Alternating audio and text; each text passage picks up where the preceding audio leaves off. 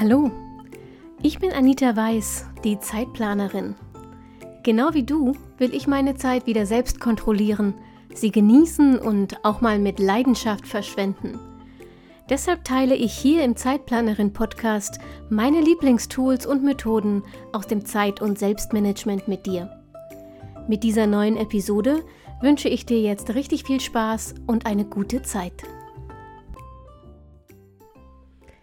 Hallo und herzlich willkommen zur aktuellen Episode vom Zeitplanerin Podcast. Ich habe eine Frage. Hast du zu viel zu tun, um die Zeit für eine richtige Planung zu nehmen? Mm, oder hast du das Gefühl, eine Versagerin oder ein Versager zu sein, weil du nie alles schaffst, was auf deiner To-Do-Liste steht? Dann ist das hier heute deine Folge. Ich will dir nämlich eins meiner Lieblingstools vorstellen für genau diese Gelegenheiten. Es geht um eine Liste, Natürlich geht es um eine Liste. Ich liebe Listen. Und zwar geht es um eine mh, hm, kleine Schwester der To-Do-Liste. Es geht um die Tada-Liste. Die Tada-Liste hat ihren Namen ähm, von dem Klang, der entsteht, mh, hm, wenn,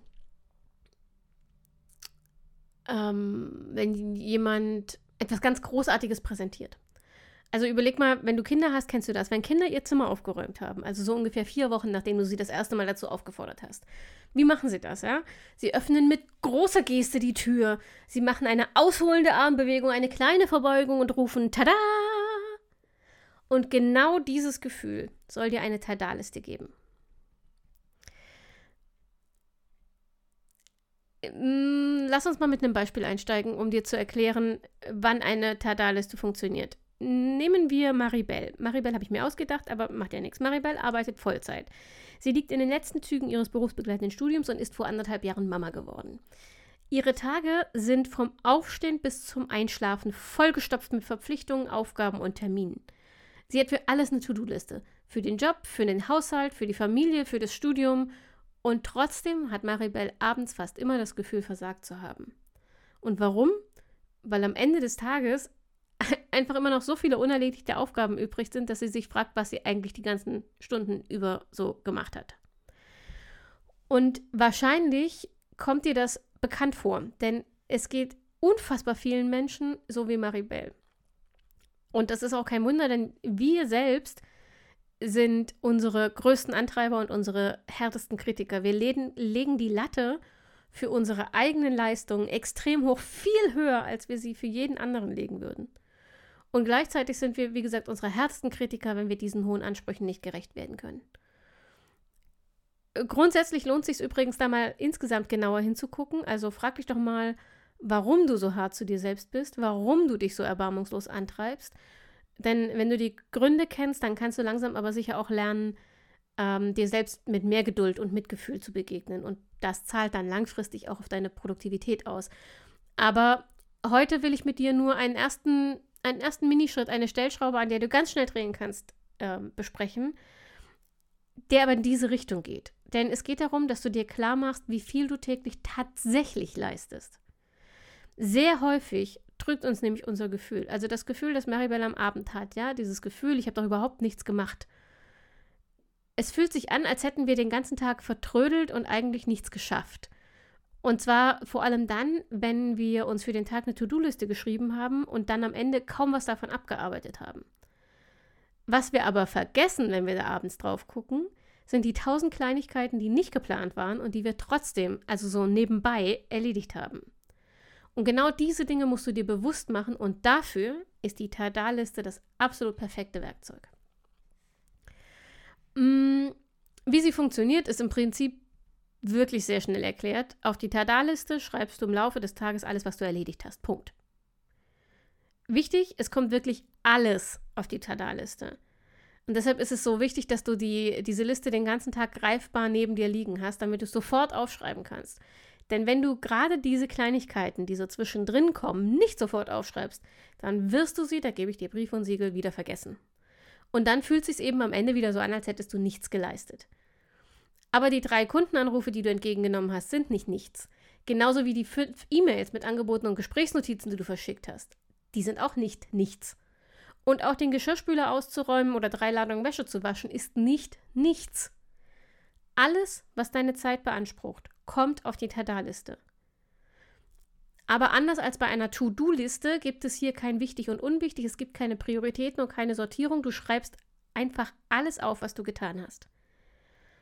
Mein persönlicher Extra-Tipp, schreib auch die Dinge auf, die du nur für dich getan hast. Also die keine To-Dos im herkömmlichen Sinne sind, aber die dazu ähm, gedacht waren, dir eine Pause zu verschaffen, äh, ein bisschen Selbstfürsorgemomente zu kreieren. Also du hast dir den Milchkaffee mit Zimt beim Bäcker geleistet, schreib's auf die Tada-Liste. Oder du hast die Mittagspause für einen Spaziergang in der Sonne genutzt, mit einer Freundin eine Verabredung zum Kino ausgemacht, schreib es auf deine Tada-Liste. Wenn du die Tada-Liste konsequent führst, wirst du am Abend, vermutlich jedenfalls, sehr erstaunt sein, wie viel du da notiert hast. Meistens erledigen wir nämlich viel, viel, viel, viel, viel mehr, als unser Gefühl uns vorgaukelt. Und das gilt vor allem dann, wenn der Tag vollkommen chaotisch war und nichts lief wie geplant. An solchen Tagen ist deine Tada-Liste Gold wert, denn sie relativiert die To-Do-Liste, auf der fast nichts abgearbeitet ist. Ist ja logisch, wenn äh, alle Nase lang einer angeschissen kommt und will irgendwas von dir, was nicht in deinem Plan stand, was aber dringend sofort jetzt gleich erledigt werden muss, dann schaffst du nichts, was auf deiner To-Do-Liste steht, aber du hast trotzdem den ganzen Tag geschuftet. Mit deiner Tada-Liste lernst du freundlicher zu dir selbst zu sein, weil du deine eigene Leistung wieder realistischer wahrnimmst. Und gleichzeitig kann dir diese Liste helfen, ein Gefühl dazu, dafür zu bekommen, ob deine Planung überhaupt realistisch ist. Also, wenn deine Tada-Liste regelmäßig voll ist, ähm, und du aber von deiner To-Do-Liste nichts abgearbeitet hast, obwohl gar nicht so viel Unerwartetes dazwischen kam und du auch nicht viel Zeit vertrödelt hast, dann hast du entweder den Aufwand hinter deinen Aufgaben falsch eingeschätzt oder du hast dir ganz einfach viel zu viel vorgenommen für den Tag. Oder du hast dich dann doch verzetteln und ablenken lassen. Aber das merkst du, indem du dir nicht viel auf die Tada-Liste geschrieben hast. All diese Dinge kannst du korrigieren, aber du kannst sie halt nur korrigieren, wenn es dir bewusst ist. Und dabei kann dir die Tada-Liste helfen. Eine nicht abgearbeitete To-Do-Liste kann das theoretisch auch. Aber sie macht dabei viel schlechtere Laune als die Tada-Liste. Wie kannst du jetzt also die Tada-Liste in deine Planungsroutine einbinden? Grundsätzlich hast du dafür zwei Möglichkeiten. Du kannst die Tada-Liste zusätzlich zur To-Do-Liste nutzen oder du kannst sie sogar statt einer To-Do-Liste nutzen. Wenn du extrem viel zu tun hast, dann empfehle ich dir, die Tada-Liste zusätzlich zu deiner Tagesplanung zu nutzen. So gehst du sicher, dass du wichtige Dinge auf dem Schirm hast und nicht vergisst. Wenn ähm, du keine To-Do-Liste hast, sondern nur eine Tada-Liste, dann hast du keine Leitplanken für den Tag. Dann ist die Gefahr relativ groß, dass du die wichtigen Dinge, weil du sie nicht auf dem Schirm hast, vergisst abzuarbeiten. Deshalb, wenn du viel zu tun hast, viel mit Deadlines, mit echten harten Deadlines arbeitest, dann mach immer, immer, immer eine Tagesplanung und nutze dann die Tada-Liste zusätzlich. Wenn deine Tage nicht so stressig sind oder deine Aufgaben nicht dringend sind, dann kannst du auch mal testen, ob du ohne To-Do-Liste klarkommst. In dem Fall schreibst du dir einfach nur eine Tada-Liste, also schreibst einfach nur im Laufe des Tages auf, was du so tust.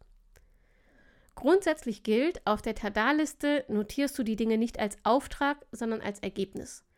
Du schreibst also nicht auf Wäsche waschen, so würde es auf einer To-Do-Liste stehen, sondern du schreibst auf Wäsche gewaschen.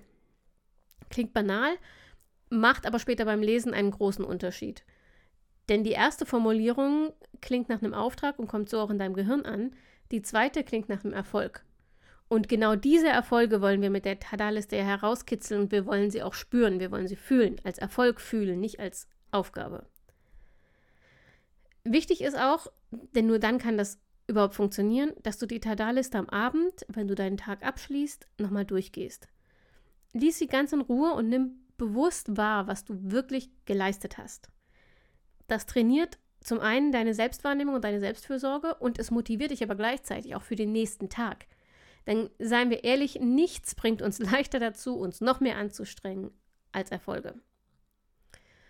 Und wenn du dir Zeit nimmst, die Tada-Liste durchzugehen, kannst du auch die schönen Dinge des Tages nochmal bewusst genießen. Deshalb meine Empfehl äh, Empfehlung von vorhin, auch den Zimtkaffee oder die, den Mittagspausenspaziergang mit aufzuschreiben. Diese kleinen Freuden gehen relativ schnell unter. Du genießt sie zwar in dem Moment, aber jetzt überleg mal, wie bewertet dein Gefühl am Abend den Tag, wenn er insgesamt anstrengend war? Ganz genau, dein Gefühl wird dir sagen, es war ein scheiß Tag.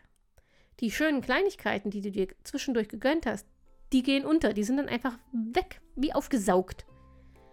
Und das kannst du mit einer Tada-Liste verhindern, die das miterfasst. Und es dir dann am Abend, wenn du es nochmal liest, wieder in Erinnerung rufst. Und damit hast du die guten Momente wieder präsent und du kriegst ein ausgewogeneres Gefühl für den Tag. Wie gesagt, ich liebe Tada-Listen, ich benutze sie relativ oft und das aller, allerbeste ist, wenn du deine Tada-Listen nach Monaten oder sogar Jahren im Bullet Journal nochmal durchblätterst und nochmal durchliest. Das ist ein, eine ziemlich coole Geschichte und ein Garant für gute Laune. Probier die Tada-Liste also gerne mal aus und wenn du jemanden kennst, der auch profitieren würde von einer solchen Liste, dann empfiehl diese Podcast-Episode doch gerne weiter. Du kannst sie jederzeit teilen ähm, und ich würde mich freuen, wenn du ihr, wenn sie dir gefallen hat, auch ein paar Sterne hinterlässt auf Apple Podcast oder Spotify. Da ist das jetzt relativ neu. Mm, und mir hilft das tatsächlich, ein bisschen, ein, ein winziges bisschen nach oben zu kommen im Podcast-Ranking und ähm, den Zeitplanerin-Podcast bekannter zu machen. Tausend Dank für deine Unterstützung. Ich hoffe, wir hören uns nächste Woche wieder. Am Montag gibt es die nächste Episode und bis dahin wünsche ich dir eine schöne Woche. Bleib gesund, pass auf dich auf und denk immer daran, deine Zeit ist genauso wichtig wie die der anderen.